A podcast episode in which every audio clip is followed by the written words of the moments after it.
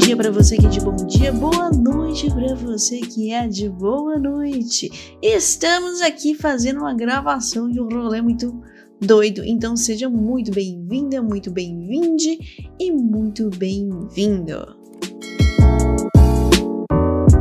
Bom, vamos lá. Essas pessoas maravilhosas que são nessa sala toparam fazer um experimento aqui comigo, né? De serem as. as eu até esqueci a palavra porque eu tô tão nervosa porque eu não sei se vai dar certo, mas a ideia é a gente falar um pouco aí. Né? Nem, nem tem nome esse negócio, mas a ideia é a gente frisar. Tem uns devaneio aí sobre alguns assuntos. Essa é a primeira gravação que a gente estava fazendo. Pode ser que dê certo, pode ser que não, não sei. Vamos ver o que vai acontecer. Mas a ideia é a gente falar sobre como o Lean pode ajudar nosso desenvolvimento humano, se isso é uma filosofia de vida, se isso é aplicável na, sei lá, fora das empresas, dentro do nosso dia a dia, se é um estilo de vida, se é saudável, enfim, essa é a ideia.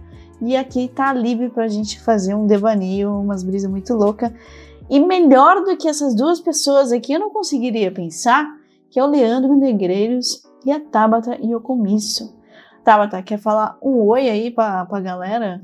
E eu tô muito feliz, primeiramente, Jeff, pelo convite. Obrigada por me trazer aí para esse, esse papo filosófico de Lean na vida. É prazer conhecer o Leandro também, também. Pretendo agregar muito aqui no conteúdo, que a gente possa dividir bastante experiência, ter bastante troca e criar várias reflexões aí para o pessoal. Muito obrigado aí, Jéssica. Prazer te conhecer, Tabata. É, eu acho que essa é uma oportunidade belíssima. Agradecendo aí, Jéssica, por poder estar aqui com você e também com a Tabata para falar um pouquinho de Lean, algo que acho que como vocês eu gosto muito e eu acho que vai dar um bom caldo aqui, viu? Eu também acho, cara. Tô, tô, tô super animada, assim. Para quem não sabe, ambos trabalharam na Toyota né? Então fica aí, né, uma pitadinha da experiência dessas pessoas gigantes aí no, no link que estão aqui comigo. Eu tô até me sentindo é, é, aflita aqui. Então eu já vou colocar aqui uma dúvida.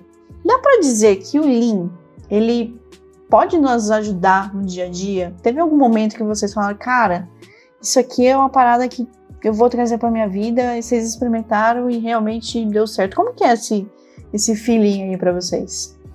Olha, eu vou contar como que eu percebi que o Lean fazia parte da minha vida, né? Quando eu, eu costumo até contar, até já contei esse, essa história em outros canais, que quando eu comecei a estudar o Lean, meu chefe era é, era japonês, quer dizer, ele é japonês, não é mais meu chefe, mas ele é japonês, e ele trouxe da raiz tudo que ele conhece sistema atleta de produção. E ele começou a me dar vários treinamentos e aí ele falou assim: quando você tiver entendido o que é um sistema enxuto, você vai estar aplicando isso no seu dia a dia. E iniciante ali, falei: imagina, eu vou ficar levando esses trabalhos para casa, você acha que eu vou ficar bitolada nesse nível? Não é possível, né? Tipo, aqui é só produção, processo e acabou. E aí, conforme você vai entendendo, eu fui ensinando, eu fui sendo treinada para treinar outras pessoas, e aí, quanto mais você está buscando treinar outras pessoas, você busca referências para as pessoas assimilar aquilo que está falando com coisas do dia a dia. E aí, eu fui no mercado um dia, cheguei na entrada do mercado, tinha sorvete, peguei o sorvete, porém eu tinha que dar a volta inteira no mercado para chegar no caixa. A hora que eu cheguei no caixa, estava lá um sorvete meio suando. E aí eu falei pro meu marido, eu falei assim, por que, que não deixa o sorvete mais próximo do caixa? Por que, que as coisas geladas estão mais aqui perto? Porque a gente deu toda essa volta, eu cheguei aqui com o sorvete derretido e eu poderia ter tido essa experiência de uma forma diferente e, e tá tudo assim, de longe. Por que, que as pessoas não pensam dessa forma? E aí ele olhou para mim e falou assim, você não está trabalhando não.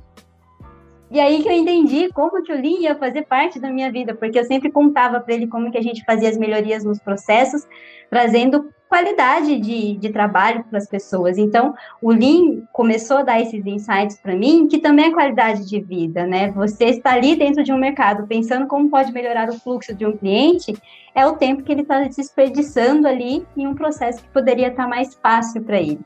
Então foi quando eu comecei a ter esses insights que realmente, quando eu entendesse o que era Lean, ele ia estar fazendo parte do meu dia a dia, e no meu dia a dia eu ia estar olhando as coisas de forma enxuta. Olha, no meu caso, é, essa experiência que para mim foi transformadora começou na integração. Né, fazendo a integração né, em 2008. E aí eu me recordo que em uma das apresentações, uma das dos funcionários lá, principalmente relacionada ali à CIPA, tendo cuidado, né, com as questões de segurança, ele me ensinou um negócio que eu nunca esqueci, e isso enraizou na minha mente de uma tal forma que eu não vou mentir para vocês não, até que eu já apaguei. Ele demonstrou um negócio chamado Yoshi Yoshi. Yoshi Yoshi. Ali naquele momento, andando dentro da fábrica, lógico, tem várias faixas de pedestre, e nessas faixas eu me recordo muito bem que é, era importante você olhar para um lado, olhar para o outro lado e seguir. E isso, né, ali trabalhando com sistemas é, é, de produção, né, isso era comum em, em todas as fábricas, inclusive a de Sorocaba, que se eu não me engano, onde fica Bochoco, né, lá no Supplier Park, ali na, na, na Castelo, se eu não me engano, quilômetro 99. Acho que ainda ainda eu lembro. Acho que ainda eu lembro, né? E, e, e nessa de fazer a, a, a, as atravessias e, e, fazer o Yoshi Yoshi, eu vi tanto valor, é, até porque a linha não para, né? A linha está em constante movimento. Que eu me recordo que eu estava no centro da minha cidade aqui em, em Santo André, eu parei, né? Aquele monte de gente perto do calçadão, e automaticamente eu fiz Yoshi, olhei para um lado, Yoshi. E eu vi a reação, o espanto das pessoas. Meu, esse cara tem o quê? Ele tá, sei lá, brisado? O que, que, que, ele tem? Por que, que ele tá apontando o dedo para os lados? Aí eu tomei consciência de que a cultura ela me absorveu de tal forma que eu sintomaticamente, sintomaticamente, eu comecei a experimentar e a fazer é, é, é cada uma das coisas que eu aprendi ali dentro, né? Coisas simples, gesticulação, às vezes vinha duas pessoas numa porta, era sempre comum ver o oriental fazendo assim, né? Para falar o sentido de que ele iria. Então, até os pequenos detalhes da, da convivência eu, eu acabei absorvendo, né? E entendendo um pouco mais sobre a ótica sistêmica de como a, a Toyota né, ela trabalhava e ela se organizava desde o planejamento holístico dos sistemas, que envolvia ali um dos grandes, que era o G-Cosmos, né, até por conta da dimensão tinha esse nome de Cosmos, a integração com os sistemas de Kanban, até as liberações de cada uma das frentes do sistema de Kanban, até descer para o sistema de Kanban, que a Bochoco também recebia lá a etiquetona da zebra cortada, para poder fazer a puxada. Foi um dos sistemas que eu tive o prazer, junto com a Fujitsu, que era outro parceiro, de implementar lá. E vendo cada uma dessas implementações e da organização disso tudo, é, é, é, ela me absorveu é, assim de uma forma muito natural. É absurdo, é absurdo, gente. Que da hora. É, eu lembro de. Para mim, é, talvez eu tenha um pouco da, da, da veia do, do ágil também. Mas eu, eu comecei a perceber que o ágil estava tomando conta da minha vida no seguinte cenário. A minha mãe, ela, ela começa várias coisas ao mesmo tempo, assim, tá, tá desesperador. Aí, tipo, sempre reclamando, putz, porque eu começo a arrumar um quarto, aí eu vou pro outro, nunca consigo terminar, não sei o quê. Aí pra mim tava muito óbvio. Você tem que parar de começar e começar a terminar. Você começou um quarto, vai até o final, né? E acho que são nessas pequenas coisas que eu, que eu vou observando. Sem contar que eu tenho Kanban para tudo, né, gente? Eu tenho Kanban até para as montagens de vídeo de música que eu faço. É um negócio muito, muito louco, assim. E, e talvez até pensando é, em pessoas que ainda não tiveram o contato, assim, com o Lean, o que, que vocês acham, assim, que... que putz, é, isso aqui é uma parada que mudou de médio para muito grande a minha vida, assim, que vem do Lean, assim. Vocês conseguem pensar em alguma coisa assim? No, no meu caso, eu acho que é o pensamento. É, o que eu acho que eu trouxe mais para uma filosofia de vida é você usar dos recursos que você tem ou você utilizar o mínimo possível de recurso para você conseguir fazer grandes coisas. E, e, isso o Lean traz muito, você reciclar, você reaproveitar, você olhar a possibilidade de usar aquilo para outra coisa, e acaba trazendo um estilo de vida de forma sustentável. Porque o, o, sistema Toyota de produção, ele nasceu exatamente na escassez, quando o país não tinha nada, estava quebrado. Então, eles utilizaram do que eles tinham para fazer tudo que tem hoje. Então, a gente pode fazer grandes coisas com pouco, com menos. Então, acho que ele acaba trazendo essa visão minimalista também, de reaproveitarmos e olharmos para o ambiente de forma diferente. Eu, eu, eu acho que uma das grandes coisas, assim, é, meninas, que me chamou bastante atenção, é, até pegando no âmago do processo, até que o Taichi Ono-san acabou absorvendo ali do Deming, do famoso ciclo de Deming, que é o próprio PDCA, quando a gente começa a refletir que primeiro é necessário ter um planejamento, mas não um planejamento muito extenso para não ter nenhum dos sete desperdícios que era proposto pelo próprio Taichi-san né? Mas ONU-san, mas a ideia de você começar, mesmo que minimamente, fazer um planejamento e colocar para executar, checar e tomar as atividades, as ações, perdão, dentro de um processo de melhoria contínua, embebido ali pelo Kaizen, é algo que me transformou, principalmente em pensar que por mais otimizado e melhor que seja um processo, sempre há a oportunidade de melhorar ou de fazer de uma forma diferente. Então esse sentimento, que de alguma maneira também ele é natural, ele é orgânico, como da própria natureza e adaptativo, é o que, pelo menos na minha humilde opinião, é algo que eu trago é, para mim. Sempre essa percepção é, é ali da melhoria contínua. Eu acho que para as pessoas que começam a absorver, pelo menos algumas que eu tenho observado, esse sentimento, né, de no mínimo planejar, não sair fazendo, sabe? Não sair fazendo, é, é, tem tido um ganho é, absurdo, né? Absurdo às vezes as pessoas têm esse pensamento, né, que para fazer uma melhoria, para fazer uma mudança, eu preciso investir, eu preciso ter recursos extraordinários para fazer. E o pensamento é simples, né? A gente pensa de forma simples para fazer grandes coisas. E o segredo está aí, você planejar, descobrir a, os recursos que você tem e utilizá-los da melhor forma para que você consiga realizar o, o objetivo final.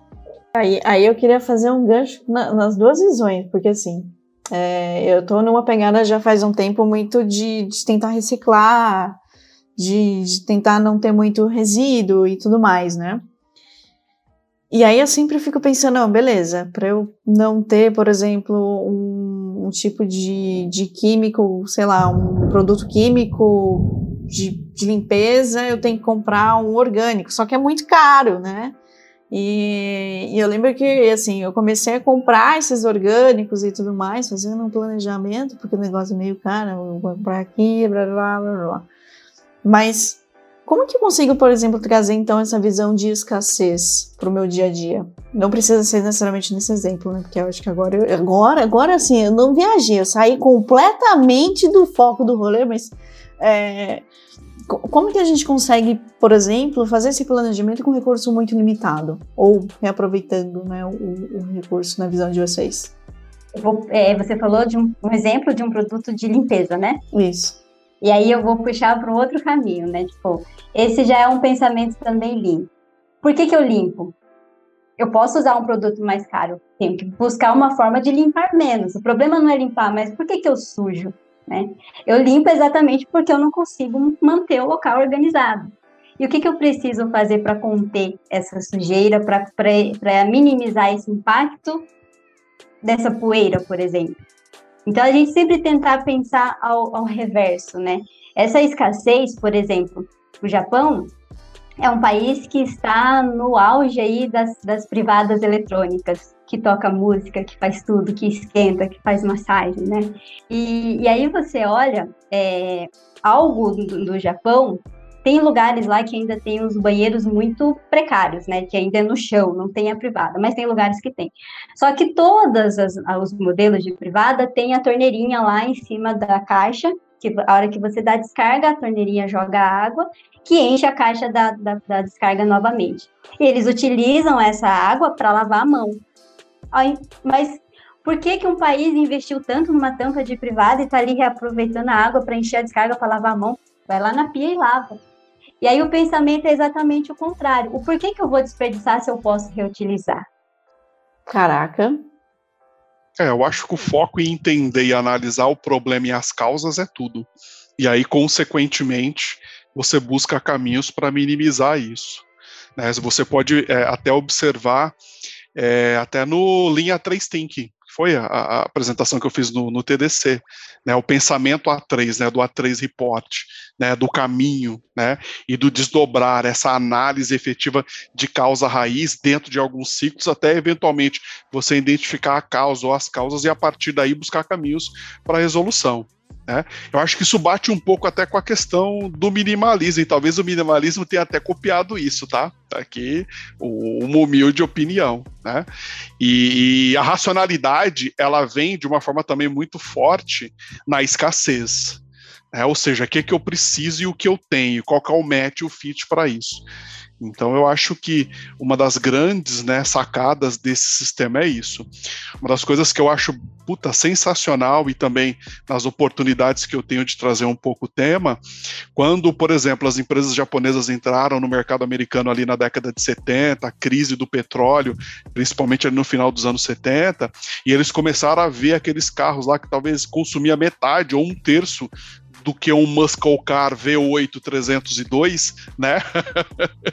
e consumia muito menos e numa qualidade absurdamente superior, né? Não quebrava praticamente, um carro muito resistente, foi que de alguma maneira chamou um pouco a atenção desse mercado e querendo ou não, né? Até a Toyota acabou se tornando novamente líder aí em vendas é, é de veículo, né? Ela concorria lá atrás com a Porsche, justamente por conta disso, né? Você ter um produto razoável e durável é sensacional. É, eu sou suspeito para falar. Eu, eu confesso para vocês que quando eu comecei a conhecer as nuances aí do modelo, vi a qualidade que o veículo tinha, eu acabei comprando um, um veículo. Eu acabei comprando, comprei em 2011, fiquei bons anos com esse veículo. Aí troquei agora há pouco por um Honda, não sei porquê. Mas aí você colocou um ponto muito interessante, porque, tipo, é, e eu acho que faz muito sentido com a minha pergunta sobre o minimalismo, né? Quando eu mudei para cá, eu falei, eu vou levar o mínimo possível para eu não ter que consumir muito e pá, vai dar certo. Não deu certo. Né? Eu vou ter que comprar o, o sabonete lá orgânico, não sei o quê, porque eu acho que o minimalismo talvez ele foi vendido de uma forma de consumo ainda assim, né? Cara. Eu... De alguma maneira, sim. Sim. Concordo contigo. É, mas a visão da americana é, é uma coisa, cultura, né? Uma coisa totalmente aversa pelo pouco, humildemente, do que eu conheço da, da cultura Nihon, né? É, ali é o consumo pelo consumo e é esse consumo que gira aquela economia, né? Até exacerbado. Né? Eu confesso, eu confesso para vocês que das oportunidades que eu tive de conhecer um pouco ali a natureza daquele povo, eu fiquei bem espantado, né? Até na quantidade de opções e, e até do, da quantidade que eles comem. Nossa, é uma coisa impressionante, sabe? Impressionante. Aqui é uma coisa muito simples, né? Tendo um misozinho, um Gohan com furikake, ó. Delícia.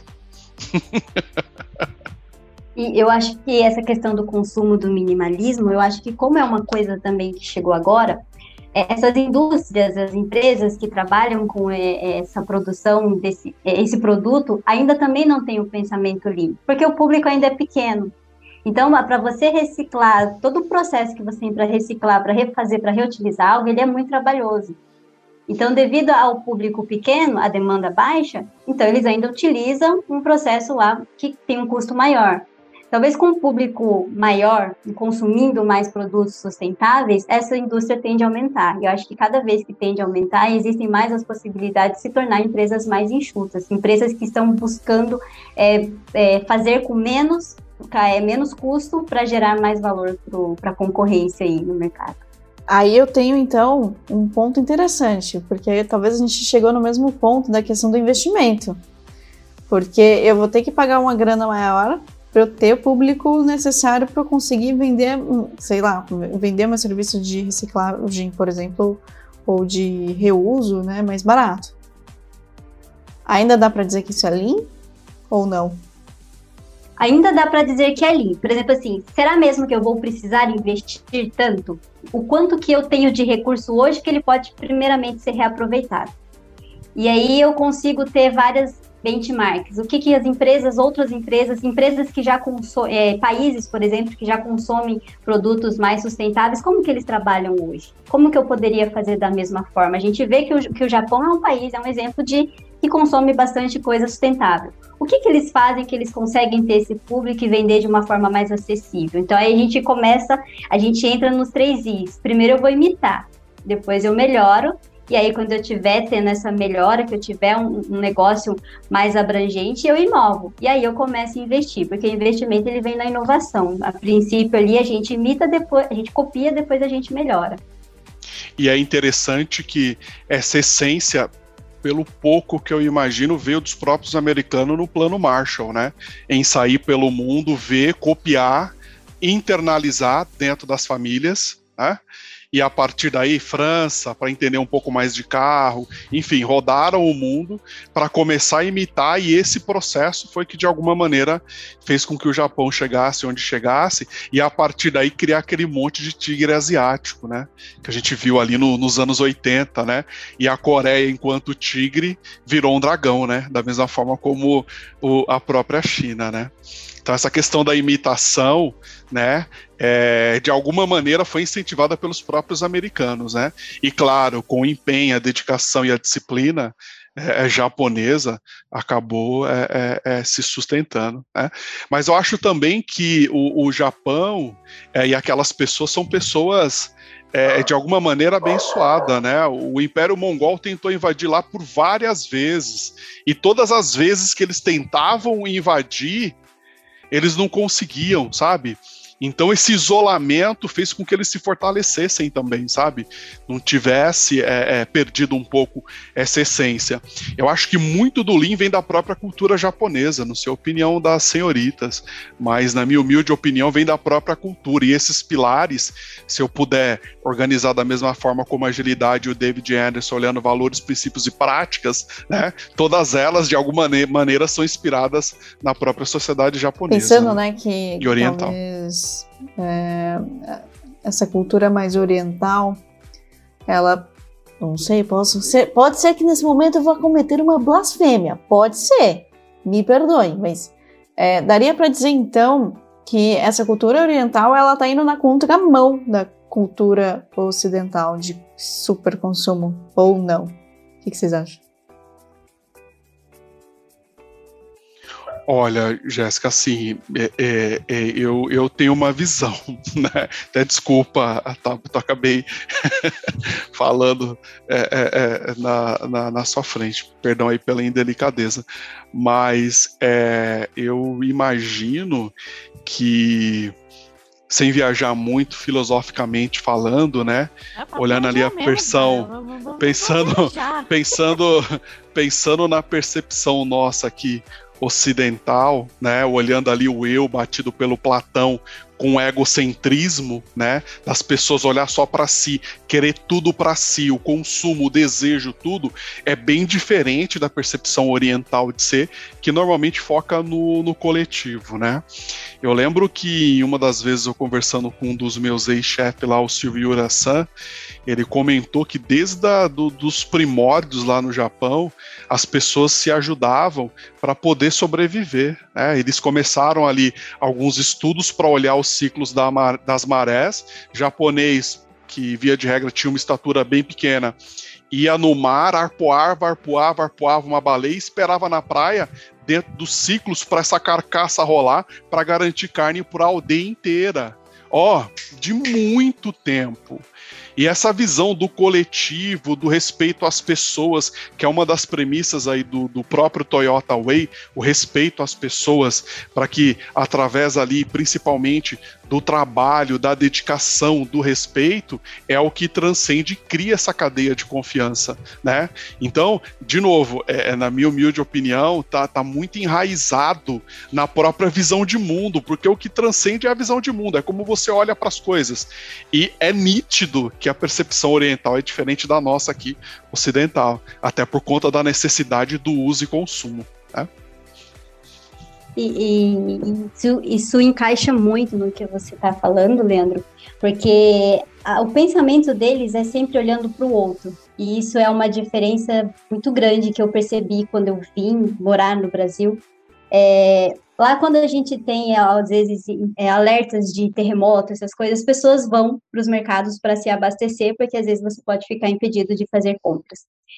E aí as pessoas compram no limite, não precisem falar para elas que você só pode comprar no máximo duas garrafas de água. As pessoas já vão sabendo que elas só podem comprar duas garrafas de água. Não vai acabar o foi... higiênico no Japão, então, né? Exatamente. Acaba, porque assim, todo mundo compra e acabou porque não tem mesmo, mas não porque foi uma única pessoa lá e comprou tudo. Tudo. Porque a gente viu bastante no começo da, da pandemia que acabou tudo porque ninguém pensou no outro. E, e, isso é ensinado desde as escolas, né? Sempre você olhar para o outro, não e, e, você limpa as escolas. Você não tem alguém que te Exato. sirva que limpa a escola para você, porque a visão é, uhum. é você sujou, é uma, uma sujeira sua, então você tem que limpar. Não tem que porque vir uma pessoa. Então tá sempre pensando no outro. Né? Qual que é o desconforto que você vai criar deixando uma sujeira sua para o outro limpar? Então, é, é muito isso mesmo. É, nasceu nessa coletividade o pensamento, o sistema Toyota de produção, na verdade, ele também foi copiado e melhorado, porque ele veio do Fordismo, e nasceu na necessidade de ajudar a sociedade como um todo que estava lá devastada por conta da Segunda Guerra. Então, já nasceu pensando no outro e como poderia ajudar no coletivo. Eu acho que essa é a linha de, de pensamento mesmo. É, e eu acho que nessa linha do que você colocou, Tabata, teve algumas contribuições do sistema fordista de produção, mas eu acho que foi só a percepção da linha, né, em movimento. Uhum. Acho que foi a grande contribuição, inspirado nos próprios princípios do Deming, foi que começou, né, e essa necessidade com esse mix cultural apilar aí o próprio sistema Toyota de produção, enfim, e, e o TPS e o próprio Lean, né. Então, e, e a é, forma, acho que com que a gente traz isso para a nossa realidade. Existe, uhum. né, igual, não vamos inventar a roda, existe alguma coisa que está funcionando, vamos ver como eles fazem. Não consigo claro. fazer exatamente igual, eu trago para uma, uma, realidade minha, e eu acho que foi daí que surgiu o Lean, o, o Ágil, porque outros segmentos não conseguem aplicar da mesma maneira, e aí começa a percepção de, de, de cultura, de uhum. processos, de metodologias, uhum. e aí tem essa comunidade gigantesca hoje que nos traz várias possibilidades, um leque enorme para a gente é. trabalhar em conjunto e cada vez estar mais trabalhando nessa colaboratividade. Pois é, é, é uma coisa é, é, é fantástica mesmo é, de, de, se observar, né?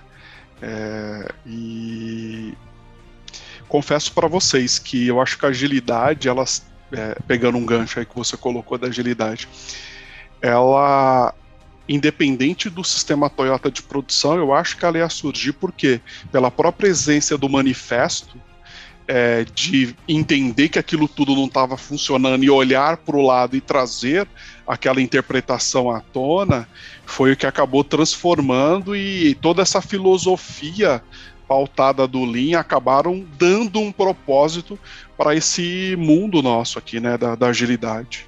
Então, quando você olha lá a proposta do, do Tom e, e da Mary, né, Pompendiak, se eu não me engano, né, a, a, a, definição, a própria visão do Klaus Leopold, a própria visão do David Anderson em, em trazer isso e dar uma interpretação ali para o mundo da agilidade, interpretando e criando um caminho através do static ou static, enfim, é, para criar um caminho para a implementação disseminando essa cultura, foi o que é, é, é, acabou transformando isso tudo. Eu me recordo que, estando lá ainda, né, eu tive a oportunidade de estar é, é, na Toyota de 2008 até a metade de 2018.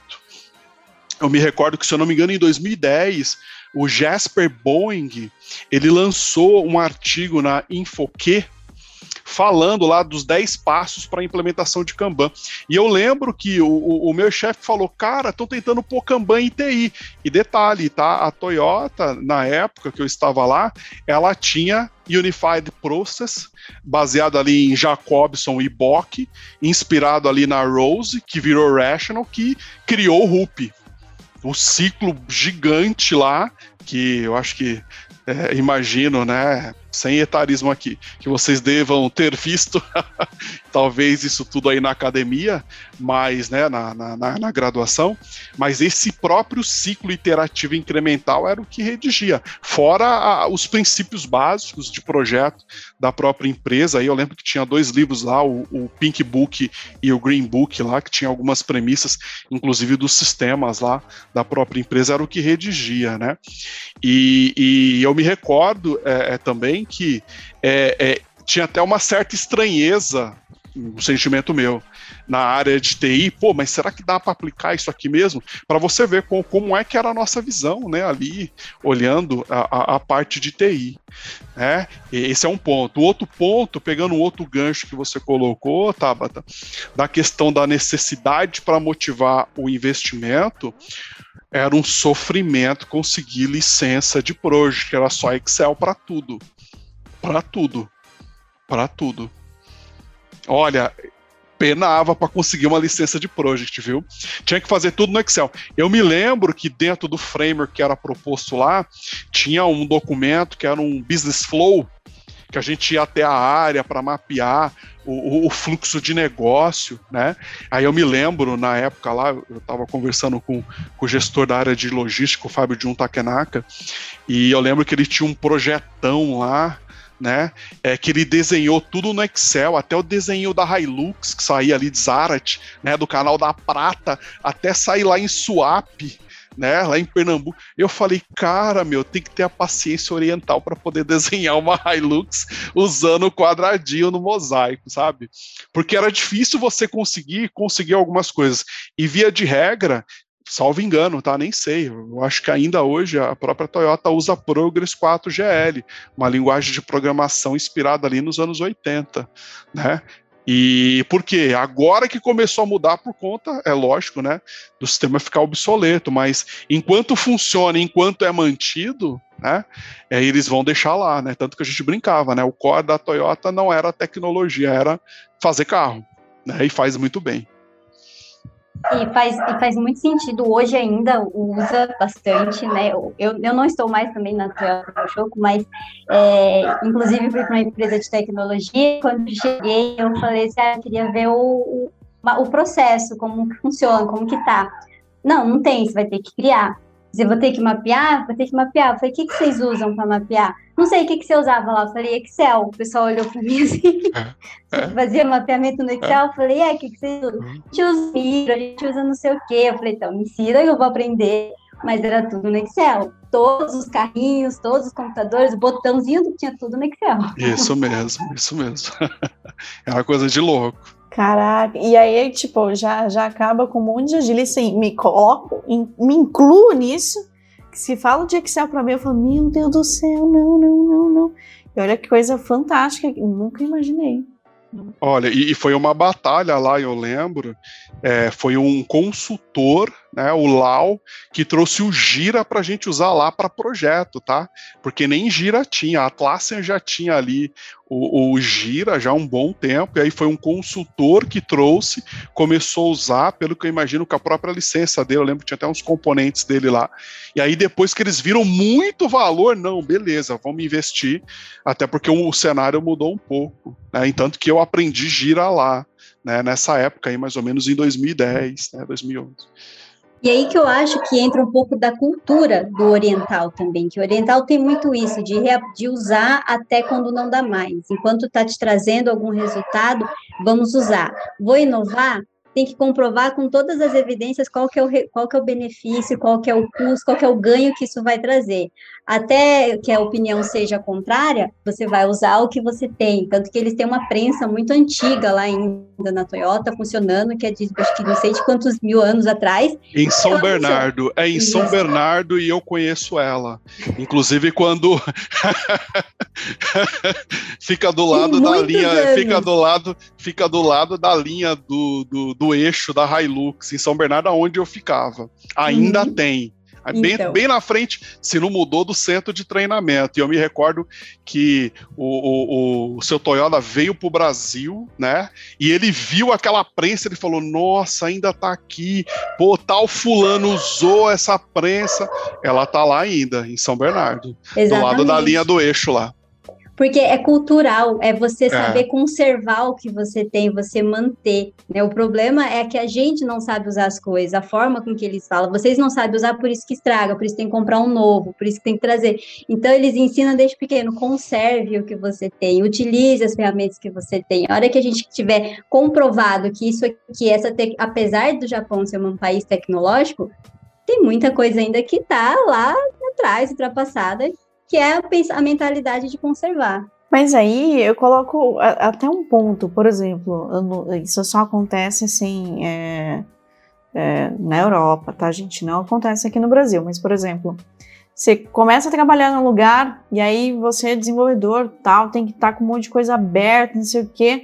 Aí te dá um computador bem carrocinha assim, velho, que não funciona automaticamente, talvez eu, por né, né, não ter tanto conhecimento assim, mas é, eu já fico um pouco preocupada até de como isso é, é absorvido, né, principalmente no Brasil, por essas empresas, de, putz, ó, estão falando lá que, pô, eu tenho que manter os meus recursos aqui.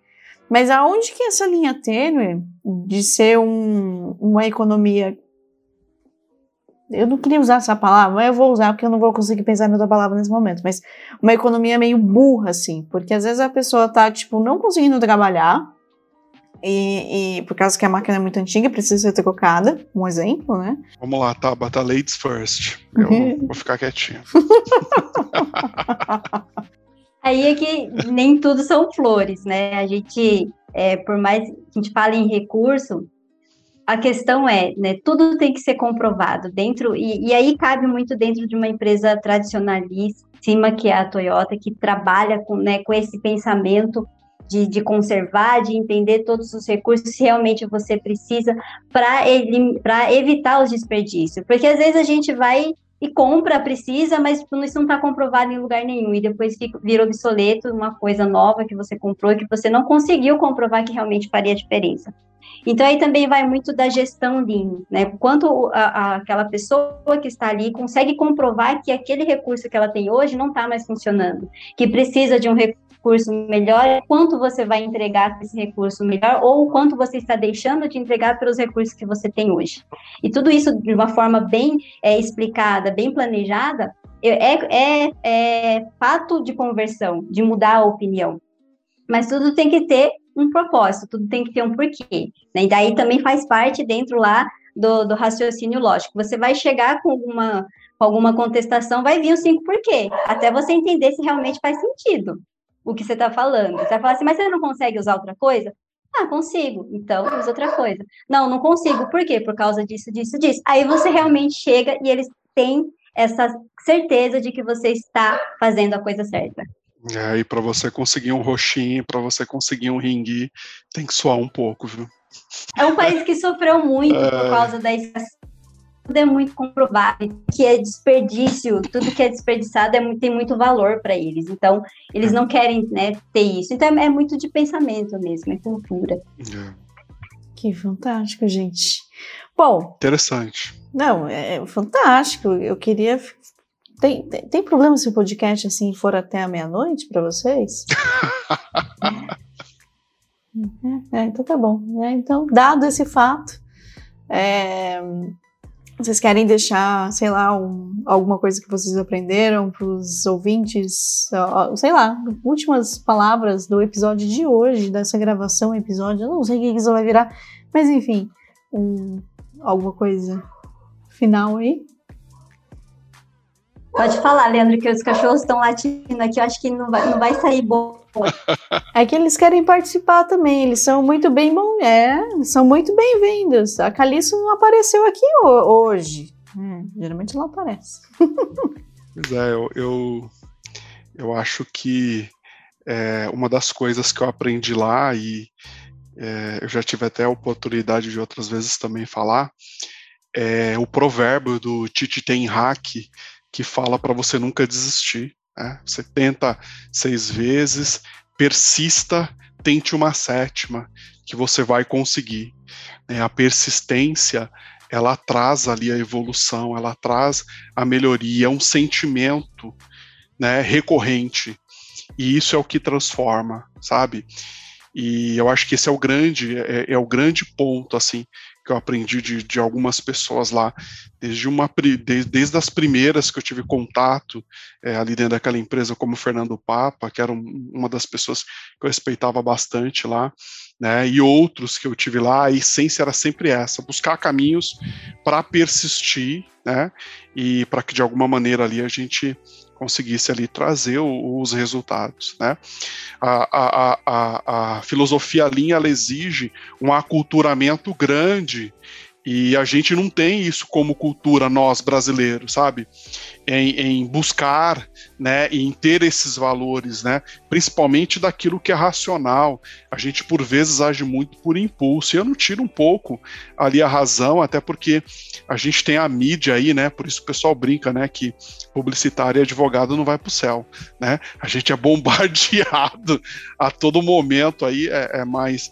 Eu acho que uma das grandes coisas que eu aprendi é a questão da persistência, é a questão da melhoria contínua e sempre buscar caminhos para melhorar, né? E minimamente, antes de sair fazendo, planejar. Planejar, ter um plano, né? Assino embaixo em tudo que o Leandro falou. O que eu queria deixar de reflexão que mais me, me marcou dentro do sistema, dentro do Lean, é sobre você pensar enxuto para você trabalhar sempre para agregar valor no que as pessoas estão fazendo.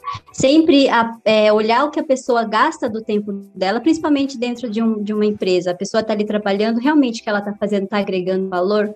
Porque a partir do momento que você deixa uma pessoa gastar o tempo de forma que não agregue nem nada nem para na vida dela produtivamente pessoal, você está desperdiçando a vida da pessoa. E quando você fala de vida é importante.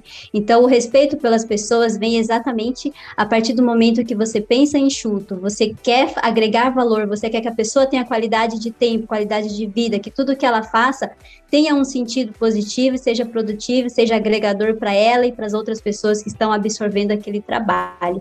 Então, a respeito pelas pessoas, o respeito pelo tempo das pessoas, agregue valor ao seu tempo, gere, né, pessoalmente falando, como que eu agrego valor no meu tempo? Gerando momentos que vai gerar memórias para minha vida, para minha família e para as pessoas que eu amo, para os meus amigos. Momentos como esse já gerou muito valor para mim. Então, eu tenho aqui uma memória, gostei muito de participar. E é isso. Nossa, adoraria fazer um corujão aqui só para contar essas coisas, adoro.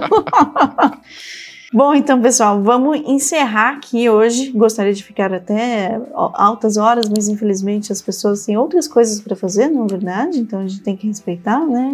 Droga, tudo bem. Muito obrigada pelo tempo de vocês, pelo todo o conhecimento que vocês compartilharam aqui. E foi uma grande honra estar com vocês aqui. Muito, muito obrigada.